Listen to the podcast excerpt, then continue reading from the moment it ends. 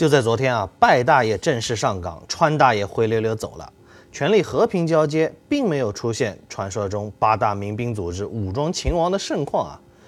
但力哥印象中，去年大选后啊，至少有七到八个粉丝留言，言之凿凿啊，说这事儿没完，你看着吧，川普啊，最后一定会翻盘。嗯，怎么说呢？知之为知之，不知为不知，是知也。我们做理财投资啊，特别讲究的呢是实事求是，什么肯定对，什么肯定错，什么是不同视角有不同答案，什么是可能发生也可能不发生，这个事情必须很严谨。一旦把自己的个人主观情感强加到客观事实上，对明明你不能确定却硬做出言之凿凿的预言，就很容易打脸。打脸是小啊，也就是面子上的事儿。关键啊，他容易亏钱。去年十一月战况焦灼时啊，力哥也是左说右说啊，说没把握的事情我不敢下定论。后来形势逐渐明朗，川粉真就没必要再嘴硬了。永远别让我们的个人情感超越事实、数据、理性和逻辑。其实这段时间啊，力哥没咋关注美国政局啊，因为大局已定，民主党同时掌控两院，未来两年。拜登政策会无阻力快速推行，继续大撒钱的时代啊没跑了。进入二零二一年，要说关键词是啥，那只能是一个字：涨。万物疯涨，不止 A 股、美股继续涨，连万年不涨的港股也和许多其他股市一起啊一个劲儿的涨。油价在涨，煤炭、钢铁、塑料各种原材料都在涨，比特币在涨，人民币在涨，保费在涨，各种食品在涨。各种奢侈品在涨，连力哥的会员也涨价了，好像只有打工人的工资没涨。但我个人关最关心的是啊，其实是上海的房价，过去两个月啊也涨得很夸张。去年八月，力哥买了套复式，当时单价啊不到八万三，到去年十二月，该小区的均价呢突然跳涨到十万。如果我晚买几个月啊，那得多花几百万啊。上海这轮行情，去年疫情之后啊，其实就启动了。二季度啊，只有少数学区房明显涨了。三季度扩展到一些市中心热门板块和小区，到年底啊，全市中心城区啊都明显涨了。稀缺学区房跳涨百分之五十的都有，好一点的次新房呢是普涨百分之二十，最差的老破小啊大概呢也涨了百分之五到百分之十啊。还记得力哥去年喊破嗓子了，不停喊大家上海刚需，快点上车吗？现在最棘手的问题啊，不是量价齐升，而是无量跳涨。去年三季度，上海挂牌二手房库存还有六万套，随后几个月是持续萎靡啊。目前呢，只有三点三万套了。一是房东看房价涨了不卖了，二是啊，很多原本观望的卖家看到行情启动，忙不迭下手。人性决定啊，永远买涨不买跌。越是横盘，越是犹豫啊，怕万一一买就套呢；越是跳涨，那是越是抢购啊。怕不买还涨啊，所以啊，韭菜永远是多数。听到这里啊，不少人可能已经义愤填膺了。不是说好的房住不炒吗？说好的炒房误国、实业兴邦呢？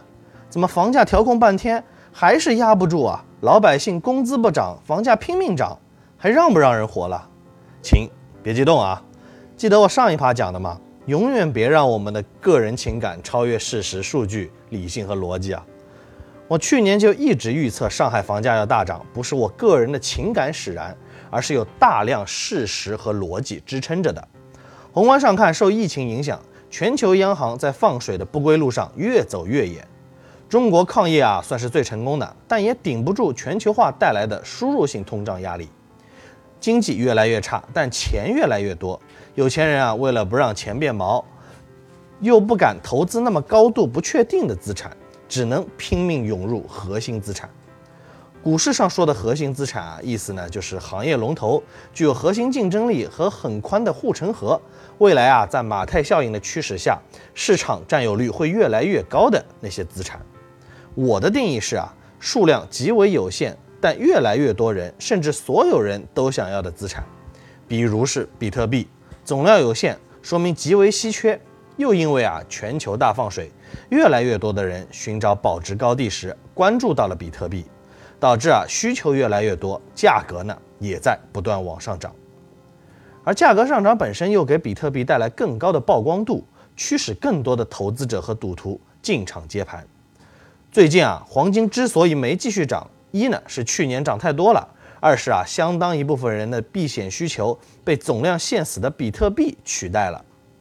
房地产市场的核心资产就是一线城市的房产，深圳户口最好拿，限购最宽松，所以啊海量资本一定最先涌入，并外溢到东莞，然后呢就是次严格的广州，并外溢到佛山。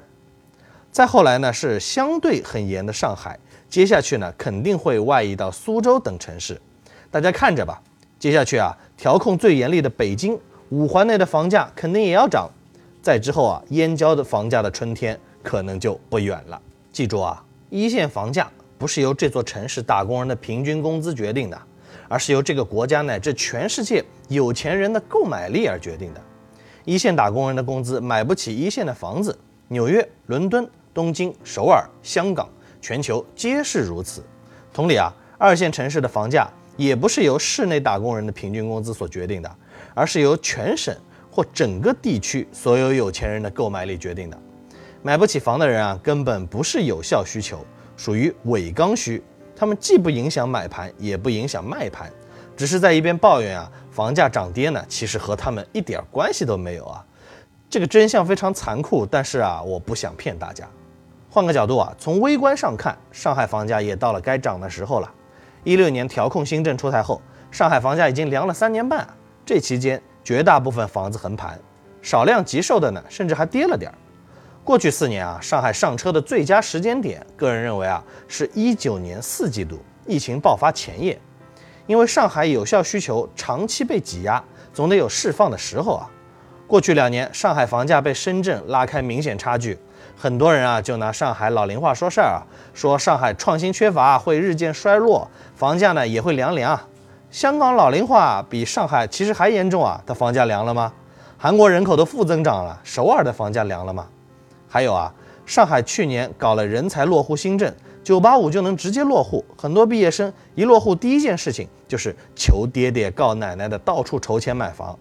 之前有个新闻啊。一个去年四次打新不中的新落户博士给市长写信控诉啊，上海新盘摇号政策不公，应该啊向他们这种外来高端人才倾斜，否则啊上海就没前途了。结果啊网上被喷成筛子了。上海那么多二手房不买，为啥非得到处打新呢？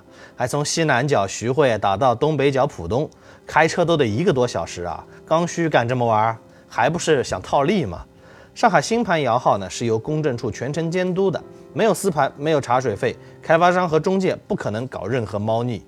但这个新闻告诉我们，上海楼市真的不缺有效需求，还有大量新上海人希望在这里长期生活，这是四百万量级的刚需底层需求。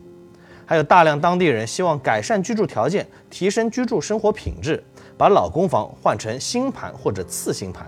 这是一千万级别改善的底层需求。上海还不断吸引很多特殊人才，李佳琦、杨超越啥的，这些人吸金能力一流。一旦拿到户口，第一件事情还是和全国各地土豪一样，买房抗通胀。这是两千万人家的高端盘底层需求。就算全民房住不炒，一线房价呢还是要涨的。最近呢，就有个会员啊，也看上了上海打新套利的收益啊。正好老婆也在上海工作，已经交满五年社保了，但他呢在外地已经买过房，有过贷款记录。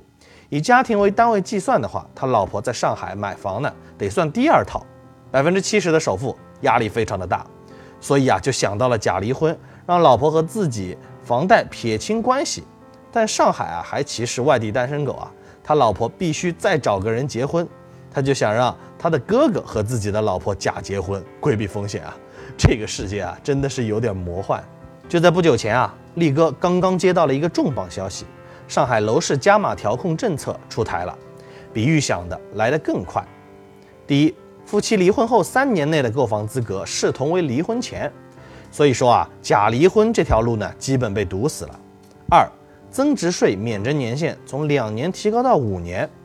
三，新房摇号优先满足无房家庭的自住需求。下手还是蛮狠的，应该能让上海楼市稍微静一静。那么，二零二一年上海还可以上车吗？我觉得可以。你只要放眼五年、十年、二十年之后，上海市中心均价十万、十五万、二十万，不停的往上涨，几乎是板上钉钉的事儿。